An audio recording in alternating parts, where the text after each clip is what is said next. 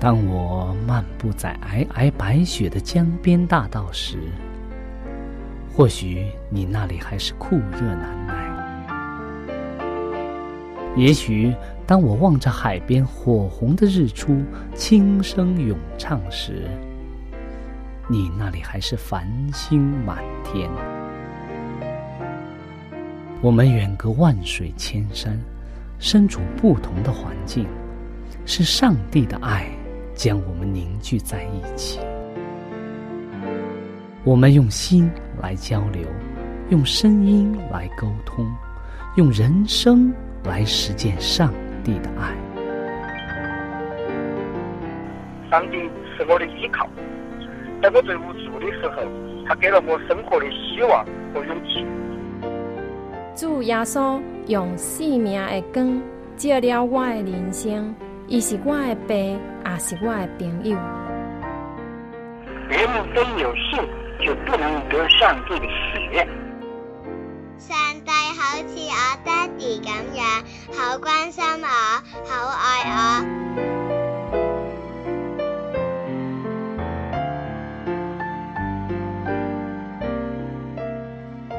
亲爱的听众朋友，我是小明。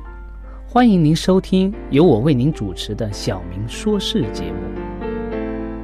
在这里呢，我们将以轻松愉快的互动方式，来与您分享一些有趣的哲理故事、人物故事，或发生在你我身边的故事。同时呢，也希望你和我能够从这些故事中得到一些属灵的启示。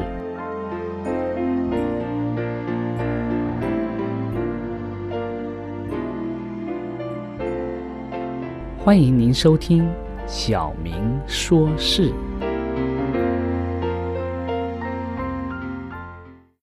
亲爱的听众朋友，大家好！很高兴我们今天又和大家一起在空中相遇了。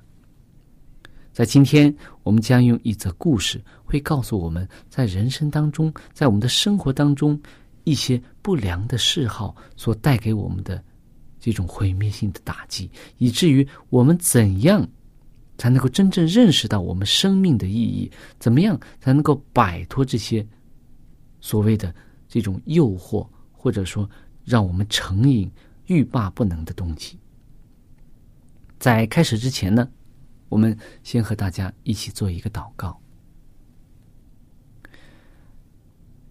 亲爱的主，耶稣基督。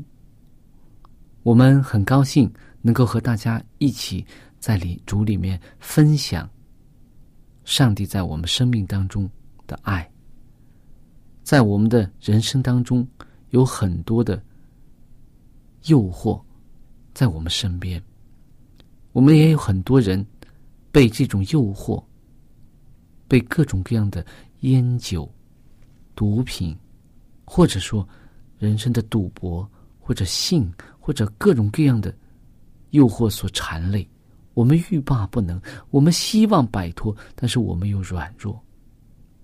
求主帮助我们，使我们能够明白人生的意义，也能够使我们真正摆脱这些撒旦的这种诱惑，使我们的生命因着耶稣基督的救恩而变得更加有意义。我们献上这样的祷告，是奉耶稣基督的名，阿门。今天我们要和大家分享的这则故事啊，很有趣。它的名称叫这个故事的名字叫一个诚实的广告。一个诚实的广告，我们经常说现在的广告是什么？虚虚的广告是吧？华而不实的广告，都是好像一提到这个广告词都是夸大、骗人，都是这种感觉。但是这个今天我们所说的这个广告是什么？是一个诚实的广告，我们看看这个诚实的广告究竟是什么。在一八八六年的二月二十四号啊，住在这个伊达河州的这个波伊市的这个居民们，清早起来呀，他们看到了报纸上有一则詹姆士劳伦斯的广酒店的这个广告。一个酒店的广告，广告是这样写的：说亲爱的居民朋友们，我开了一间广大的酒吧，专卖液体之火。我很高兴能告诉你们，我开始经营一种事业，就是会使本镇那些头脑清醒的、勤勉的、令人尊敬的人，成为醉汉、平民。及乞丐，我经营的这些是大家所熟悉的酒，它会鼓动人发生暴力、抢劫以及流血事件，因而使得社会不安宁，增加费用，对社区的福利有所危害。我提供的这些货品。会增加意外事件，增加许多不幸的疾病，造成一些无攻击性但却无药可救的人。我会使得新生的一代长大以后成为无知的人，造成国家的一种负担。他们对国家虽然无妨碍，但也无作用。我会使母亲。忘记他们的子女以残酷的行为来取代爱心。如果这个广告是真的，那么为什么还有很多的人喝酒呢？年轻的人喝酒的原因，也许是最主要的，是他们不愿意成为那种不同的人，他们希望和大家一样，都成为喝酒的人，成为一个交际。圈里的人，然而成为不同的人错了吗？凡可利这个人呢，他本不介意成为不同的人。在他的钢琴生活高峰的时期啊，在他他是一个钢琴家，在他钢琴事业的高峰期间呀，他说：“我认为社会上接纳与否，不在于喝酒。”一个人在社交上或在专门性的自尊上增长与否，也不在于喝酒。事实上，世人都尊敬那些不喝酒的人。另一个理由是，就是喝酒的另一个理由啊。他说，年轻人喝酒是证明，是要证明他自己已经长大了。这个南希·安妮。费利明是一位赢得世界小姐的人，她就是当年的这个世界小姐。她不这样认为，她说：“我想再也没有比这件事十几岁的孩子喝酒证明自己长大是最可怜的了，再也没有事比这个事情更可怜了。事实上，他是证明自己是多么不适于像。”一位成熟的面对问题时所做的决定的这样一个孩子的这样一个成人的决定。今天，你可以求上帝赐给你力量，成为一个不同的人，他会让你成为一个成熟的人，来拒绝那些有害的事情。你能叫狂风停止地不要动吗？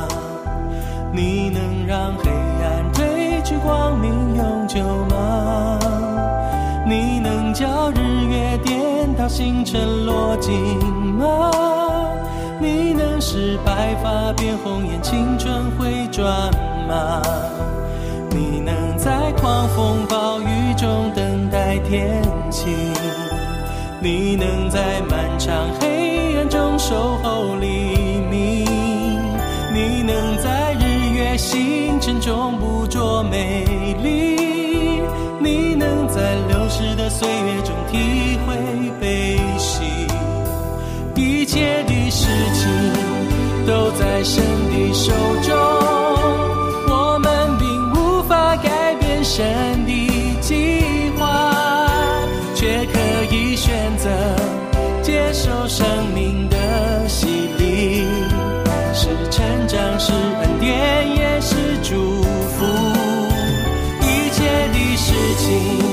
都在神的手中。我们并无法改变神的计划，却可以选择接受生命的洗礼，是成长，是恩典，也是祝福。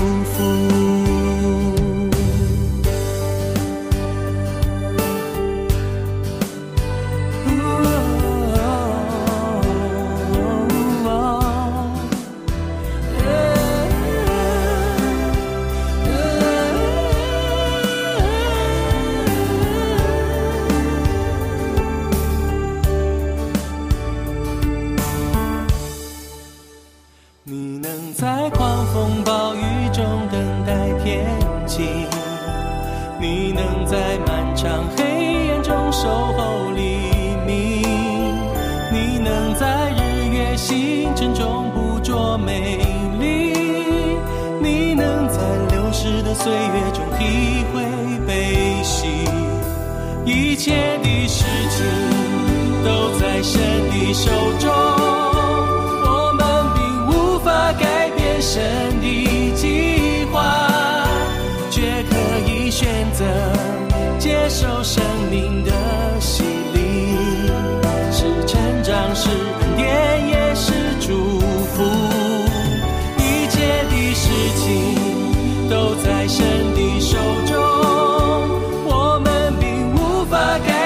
神的计划。却可以选择接受生命的洗礼，是成长，是恩典，也是祝福。一切的事情都在神的手中，我们并无法改变神的计划，却可以选择接受生命的洗礼。是成长，是恩典，也是祝福。一切的事情都在神的手中，我们并无法改变神的计划，却可以选择接受生命的洗礼。是成长，是恩典，也是选择接受生命的洗礼，是成长，是恩典，也是祝福。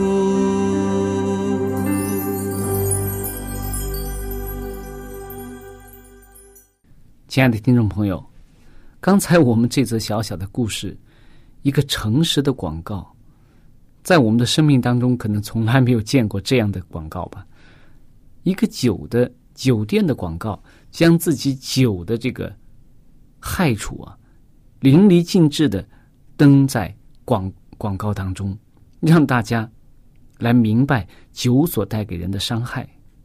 但是，为就像这个故事之后所提问的说，既然这个广告写的这样的清楚，为什么还会有那么多的人爱喝酒呢？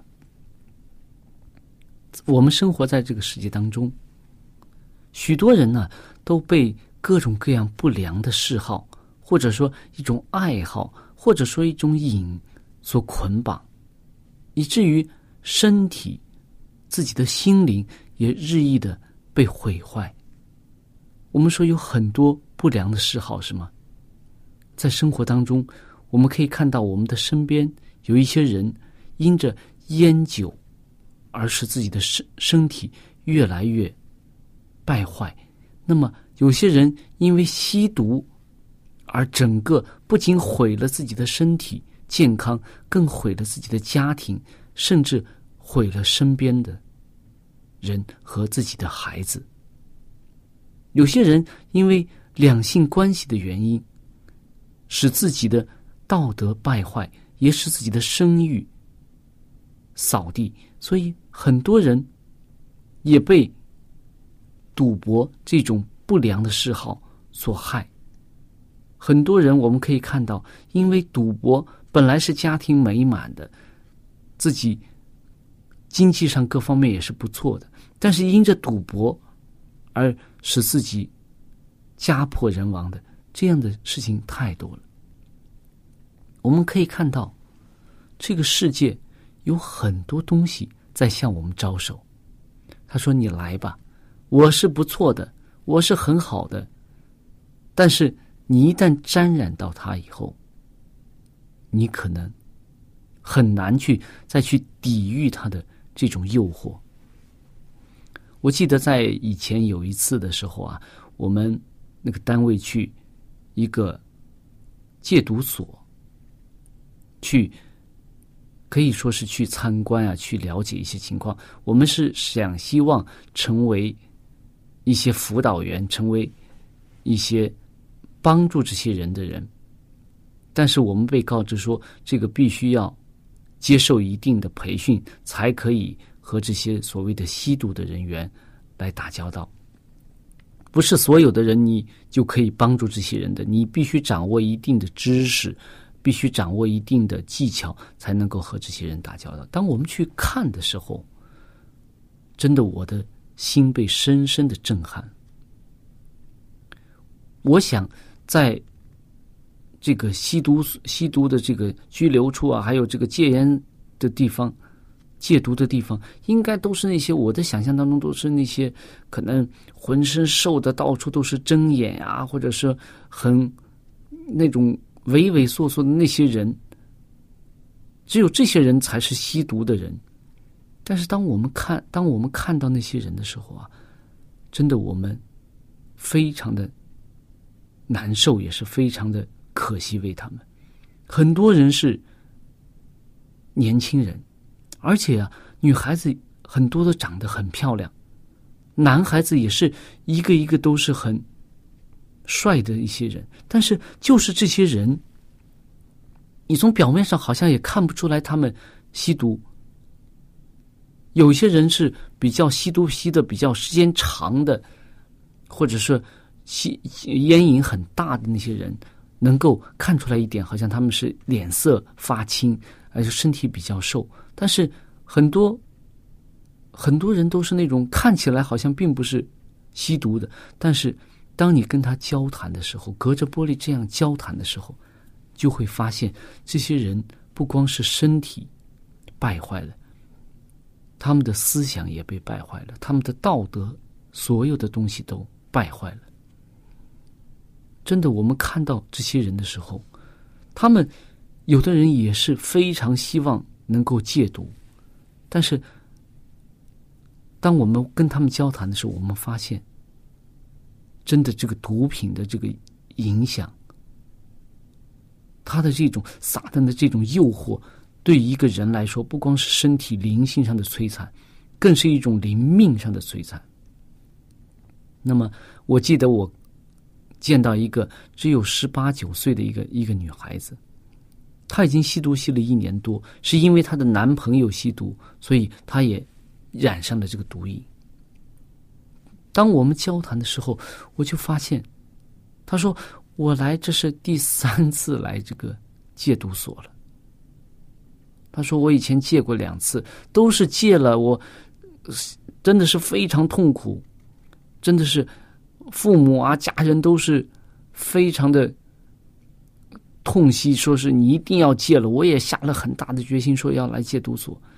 然后来以后呢，不光是戒毒，还要。”通过一些治疗啊，各个方面的，过上一段时间，哎，好像已经戒了毒了。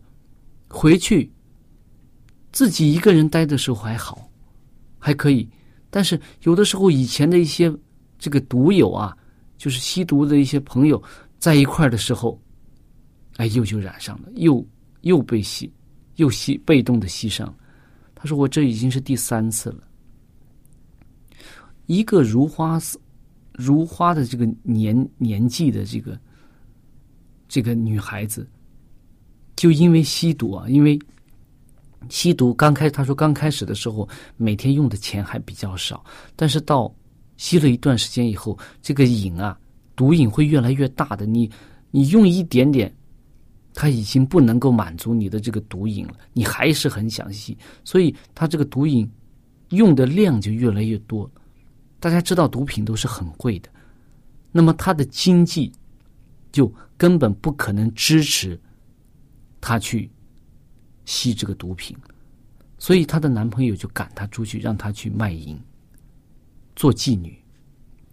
后来她说：“她说后来我才知道，我这个所谓的男朋友，他已经有好几个这样的所谓的女朋友。他就是因为他的毒瘾很大，他靠着自己，自己根本没有经济收入，然后怎么样呢？他就把女孩子拖下水，然后拖下水以后呢，他就让女孩子去卖淫，然后挣钱，挣的钱呢就供他吸毒。”也供这个女孩子吸，然后有时候他一个不够的时候，一个女孩子挣的钱还不够他们吸的时候，他就又发展一个。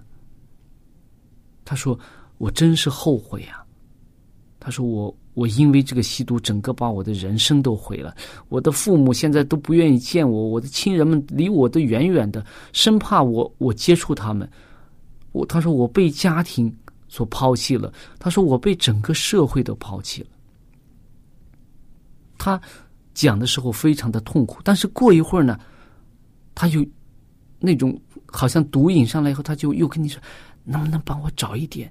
能不能帮我找一点？”就是就是你要他做什么，他都愿意做的那种那种感觉。就是那个毒瘾发作以后啊，他的整个的人生，整个的这个所有的价值观呀，这些东西都崩崩溃了。所以我们可以看到，这个毒品对人的这种诱惑。我们也可以看到烟酒啊，很多因着烟酒对身体造成的伤害不说，对灵命、对各个方面所造成的伤害。那么很多人因着酒后啊，我们经常说酒后斗殴打架，酒后失言，酿成一些。一些人人的这种灾害灾难，一些人因着酒后的一些行为导致家庭的破裂。那么我们在圣经当中也也可以看到，有些人因着酒后的这种不良的行为所造成的伤害。我们如果熟悉圣经的是的人呢，你可以看在创世纪的十九章当中。罗德，我们知道，罗德是一个在圣经当中记载，他也是一个艺人了，也是一个比较爱上帝的人。虽然没有很多的记载他的事迹，但是从他救天使的这件事情当中，我们可以看到，在索多玛、俄摩拉这个当中啊，索多玛这个城当中啊，他也是一个比较爱上帝的人，敬畏上帝的人。但是，当他和两个女儿被救之后啊，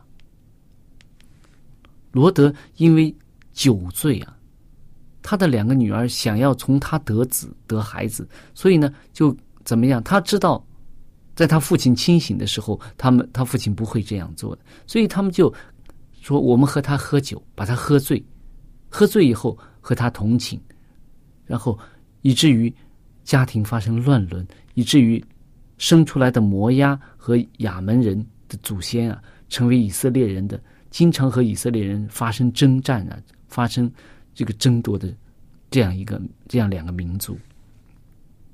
那么，对于基督徒来说，任何不良的嗜好啊，都可能会使我们转离上帝。任何不良的嗜好都会使我们像。拜偶像一样，去难以摆脱这些。基督徒对于这这个不良嗜好的态度，究竟是一个什么样的态度？